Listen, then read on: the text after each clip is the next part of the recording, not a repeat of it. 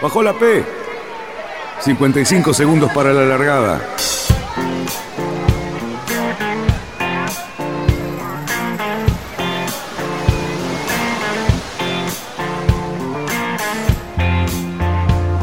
Así comienza Radionautas. Toda la información de la náutica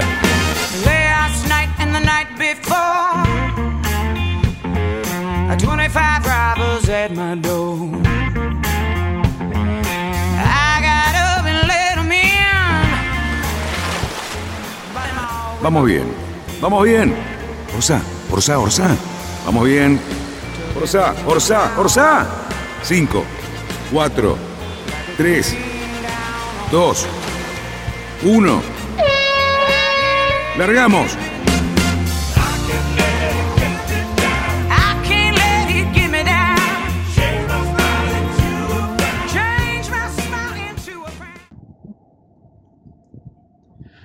Bienvenidos oyentes del podcast de Radionautas. Hoy con un episodio especial de especiales en donde hablamos directamente con Fede Waxman desde Barcelona, quien nos cuenta sus peripecias para lograr la regata de las 400 millas del Club Náutico de Barcelona de punta a punta, nuevamente. Bueno, ¿qué más decir? Los dejo con el audio en directo desde Barcelona con ustedes. Este especial está auspiciado por Conte Design para su Mini Transat 650. Bueno, les hago un audio acá. Este, la verdad que estoy contentísimo de poder estar navegando acá, compitiendo contra esta gente y, nada, hacer realidad esto que, que hace ya un año y algo estoy metido. Este, nada, no agarré el teléfono antes porque no te dejan no llevar nada de comunicación y te piden los teléfonos a la largada. Y, y bueno, y cuando llegué estaba todo cerrado la oficina, entonces no podía. También te dan un track que está, está bueno que varios lo estuvieron siguiendo. Eh, yo sentía que estaban siguiéndome, así que por eso también no podía aflojar. Sabía que me estaban mirando. Este, y después lo, lo que tenés es un AIS, que para los que no saben, ¿no? Un posicionador del resto de los barcos, pero solo podés ver 12 millas a la redonda. También eso, bueno, eh, también un poco condicionado de que yo no sabía que en las piernas más largas, por ejemplo, a la vuelta desde de la última isla a Barcelona, claro, el, rival podía estar 12 millas tal vez más a tierra y no tenía por qué ser este, atrás. Entonces, bueno, como que siempre estuvo la, la, la de si realmente había podido caminar o, o realmente me despegué. Eh, y nada, tengo algunas preguntas que me fueron haciendo, capaz que, capaz que con eso puedo guiar un poco la regata. Mira, eh, bueno, estuvo la largada, largan así, parecía medio confusa porque largamos enseguida siempre, pretenden hacer como una, una boya que, que la ponen para que la largada sea clara y que sea pareja. Entonces es una boya de desmarque y hacemos la largada siempre con el viento de proa. Este, ahí bien, la verdad que me, me- me escapé un poco, estuvo bien, hice una buena ceñida. Y, ni bien monté la, la estrategia que habíamos visto en el, parte meteorológico y todo con Scrappy, era eso, que había que ir un poco más el oeste, por eso me dejé caer bastante, junto con el italiano también. En ese bordo yo sabía que llegando a Palma este, tenía que ver qué tanta diferencia me había sacado, pero que era muy probable que, que lleguen antes que yo, porque los barcos más modernos que el mío eh, andan un poco más rápido en, ese- en esa condición. No en otras, pero sí en esa condición. Entonces, bueno, en mi, la consigna era que no te saquen mucho en esa primera pierna para después poder recuperarlo. Y bueno, y así fue. La verdad que navegué bastante bien, esa pierna fue durísima. Tuvimos muchos chubascos, había un montón de lluvia, súper intensa la noche. Subí- subía de la nada 24 nudos. Se me partió una parte de un outrigger, que es este, uno de los palos que salen para afuera del barco para aguantar las velas. Este, y bueno, ahí con lluvia y todo, con la sierra, tratando de cortar y apañar para hacer un outrigger, armé otro más chico y ni bien pude terminarlo, subí el spinnaker de nuevo. Sin, esa, sin ese pedazo de barco no puedes subir el spinnaker, o sea, no puedes ir rápido y te pasan. Entonces, bueno, fue súper intensa toda la, toda la pierna, muchos cambios de vela, porque quedamos destrozados. La verdad que esa primera noche yo sabía que no iba a poder dormir. Este, y ya llegando a Palma estábamos destrozados todos, era obvio. Este, ahí gestioné bien la entrada a Palma. Bueno, a Palma, al canal entre Mallorca y, y Dragonera. Este, y bueno, lo venía mirando, lo tenía bastante cerca él, a, a que es, es un italiano de los que han venido a correr, que es, es la verdad que de los mejores que he visto por acá. Bueno, que hemos navegado hasta ahora en Mini, de los mejores que he visto, porque mm, lo tiene muy estudiado el barco, tiene un barco muy moderno y no es ningún pelotudo, ya este, ha ganado la Fastnet, que es una de las regatas más populares. Este, es un tipo que, que controla. Entonces, bueno, era siempre la referencia y siempre el objetivo ese, él. Entonces, bueno, llegando a Palma, a Mallorca, eh, no gestionó bien ahí la isla porque tuvo que hacer más trasluchadas. También este, el modo al que navega su barco, para el que son más entendidos, este, es más orzado en popa. Entonces, para tener el mismo BMG que yo, él, no podía ir tan, tan en popa y a mí me permitió por ahí hacer todo ese paso sin, sin hacer maniobras. Él tuvo que hacer alguna maniobra y me, me le fui acercando también con muy poco viento. Y, y bueno, ya cuando salimos de ese paso, estaba muy cerca y a velocidad nomás lo pasé. Ahí él me quiso pasar de nuevo, estábamos muy justos, de hecho fue divertido, ahí los barcos pasamos muy por al lado y, y nos, nos hablábamos, que déjame dormir, Albi, y todo así, nos gritábamos, él tiene unos videos que filmó con, su, con una cámara que llevó, así que deben estar ahí. Y, y bueno, después cuando ya el bordo daba más para acá, cuando la siguiente isla que es Cabrera, ahí nomás en, Mayo, en Mallorca, este, bueno, ahí eh, íbamos más en, más en popa, que, también mi barco tiene mejores condiciones que las de él en eso. Y, y bien, creo que le saqué buen provecho y, y aproveché de eso. Este, no al final de la pierna, pero sí hubo un momento en el que, en el que eso me ayudó. Y, y bueno, ahí me, me separé. Después en la montada también la gestioné bastante bien. Creo que todos los pasos de isla fueron claves. Este, y también tuve alguna encalmada ahí, pero también la supe sacar rápida. Y, y pude sacar alguna milla. Lo que pasa que, que, claro, el bordo que vino después de nuevo fue un bordo en el que el barco de él caminaba más y se acercó, que llegando a Tagomago al final estaba solamente a 0,2 millas mías. Y de nuevo, la lucha continua de hacerlo caminar al barco con la presión de tenerlo a él. En el AIS, en el sistema de posicionador, lo podés ver perfectamente a qué velocidad va él y a qué velocidad voy yo. Entonces estás continuamente monitoreándolo y, y tratando de exprimir el barco al máximo. Hasta ahí no había podido dormir casi nada, habían pasado ya un día y medio, dos días. Estaba destrozado, pero bueno, este, eh, en ese bordo de Cabrera hasta Tagomago dormí. La verdad que pude dormir algo, dormido unas 3, 4 horas, 3 horas. Y, y ya llegando a Tagomago, también este, se volvió a quedar el viento y ahí fue la clave de la regata que, que quedamos encalmados a cero. Se acercó toda la flota, la verdad que se compactó enorme ahí. Y, y nada, pude gestionar esa encalmada con, con suerte, la verdad con el, con el Jena, que es una de las velas más, más grandes que tengo de proa.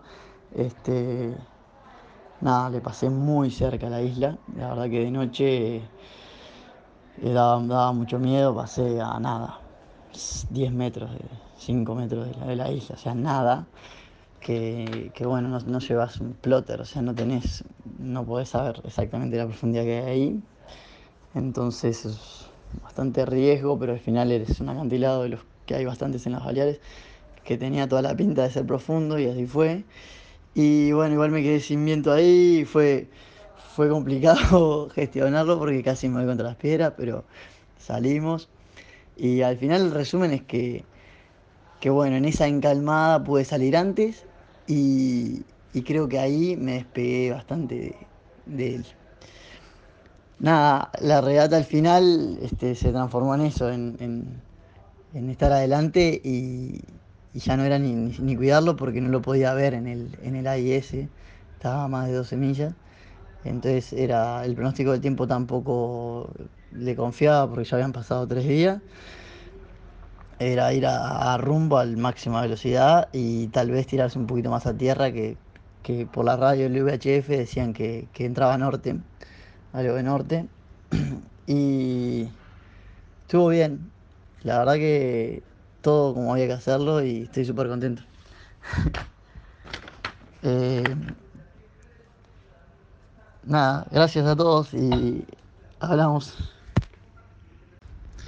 Bueno, por acá sigo contando un poco. Este, nada, hablaba con amigos que me preguntaban lo mismo. El, tiempo límite de las regatas, siempre una vez que llega el primero, hay un tiempo límite y en este caso son 24 horas. Entonces, en teoría, los, los que están llegando están en, en Do Not Finish. Es una pena porque, claro, agarraron completamente otras condiciones meteorológicas porque son eran más de 100 millas de diferencia con, con el grupo que venía atrás. Y, y bueno, está. Lamentablemente quedaron ahí algunos encalmados o bueno. Entonces, está. Yo la verdad que antes de entrar, llamé por radio y pregunté porque estamos todos tratando de clasificar a la mini Transat y estas 400 millas son fundamentales para todos. Y bueno, y si no te las validan porque tenés un do not finish, la verdad que, que sería una, una mierda y me matan. Entonces pensaba a ver si me quedaba cerca de la llegada, dando vueltas o algo. Finalmente me dijeron que no, que entre, que eso lo resolverían con la clase en Francia, que lo van a resolver y sé que no hay problema. Pero bueno, ta, fue todo un tema eso, la verdad que sí. Después estaba contando que, que bueno, los chubascos y todo eso, yo conté hay que romper el, el outrigger, pero después más adelante en una izada en la pierna de Cabrera a, a Tagomago, este, eh, hacíamos continuo cambio de vela, ¿no? Porque eh, te entra el Spinnaker Max, que viene a ser un, un- una 2, un Spinnaker súper grande, eh, hasta determinado ángulo y, y- luego ya te entra el, el código. Entonces vas intercambiando esas velas continuamente y, y entre eso y el no, continuamente, todo el tiempo. Y más en las condiciones que hay en el Mediterráneo que cambian, este, no hay 10 minutos de estabilidad. Por eso es difícil dormir también, ¿no? Una, una vez que lo logras, la estabilidad, te duermes, pero ya cambian las condiciones y si no cambias tú el seteo del barco, te pasan. Entonces, en una de esas izadas rápidas, en las que, bueno, me había demorado un poco a subir el speed, lo, lo pongo en la bolsa muy cerca de las crucetas y lo hizo bien rápido y cuando paso el, la mura, el puño de mura hacia la parte de adelante, lo rifo, o sea, lo abro, se me raja, una raja de, de unos 25 centímetros en el speed, no me di cuenta y lo subo y cuando porta con mucho viento la raja se abría, era como que hacía una boca así y bueno, y ahí mismo, antes de bajarlo, fui a buscar el otro speed que tengo, un poco más chico, pero por lo menos para que el barco siga corriendo. Preparé la maniobra, bajé ese, subo el chico y me quedé arreglando como pude con de esos adhesivos que al final tuve que modificar, no, no estaban bien. Eh, sacar la boca esa, que es la rifadura, así que tuvo de todo un poco. Este, otra que me preguntaban era este, si había que hacer mucho trabajo del barco, porque tengo una regata ahora eh, que largo en nada. Esperemos pueda correrla con trabajo por el trabajo, porque ya el trabajo este, se me está complicando. Pero eh, en la regata que corro ahora, bueno, lo que tendría que adelantar es que tengo un choque en el barco, porque antes de la largada salimos todos los barcos a remolque, porque bueno, no, no tenemos motor, ¿no? Y por previsión, la comisión de regatas nos quiso mandar al agua bastante antes. Salimos, todo salió muy bien y ordenado, entonces eh, llegamos a la cancha donde íbamos a largar, a la línea de largada como una hora y media, dos horas antes. Y después de haber probado las cositas del barco, ya no tenés más que hacer que querés descansar un poco porque sabés que se te viene una regata de cuatro días. Entonces, encima llovía y había unas nubarrones de lo que se iba a venir ese primer día, eh, que dije, bueno, me tiro a dormir. Y ahí mismo, bueno, paso justo por al lado del italiano este, también me comenta lo mismo, me dice, che, que falta como una hora y media, que, que no sé qué. Le digo, yo me voy a a dormir. Y el italiano, que se ve que está acostumbrado a correr las regatas de 60 barcos que hacen en el Atlántico, me dijo, me gritó, no, pero te chocan acá, no sé qué. Y yo miro y estaba toda la flota junta, entonces salí como separado. Y digo, ¿qué me van a chocar? Si no hay nadie, somos, éramos 14 barcos. Y salgo, me meto para adentro un segundo, me saco el chaleco y me, me tiro. Y en el momento que apoyo la cabeza, ¡boom! Me di, me di contra otro competidor que, que venía haciendo cosas, no adentro, pero afuera, mirando para abajo. Y así que fue dura la, la- el inicio porque este, tenía un, un buque ahí, un, un agujero en la proa, pero bueno, ta, lo reparé ahí como pude, con un poco de cinta, este, una pieza también que tengo en la proa se dobló, desdoblé como pude y me olvidé del problema porque no lo podía tener en la cabeza. Pero bueno, fueron parte de las cosas que, que nos fueron pasando. este, nada, le, le mando abrazo. Like crazy, like crazy, like crazy, de vamos, vamos, vamos, vamos. ¿Me recibes cambio?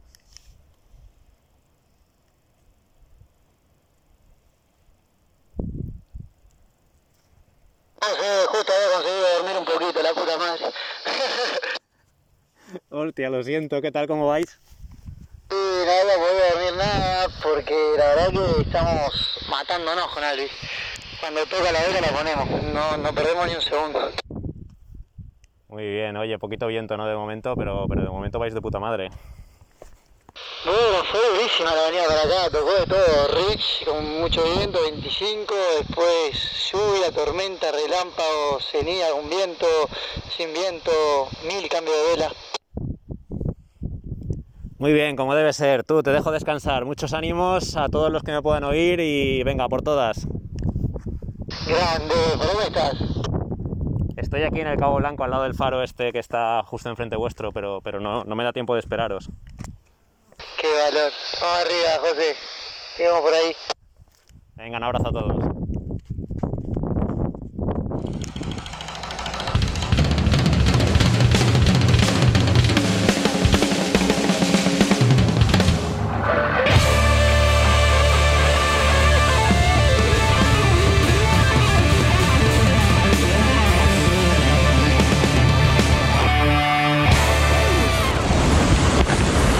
...500 metros para la llegada...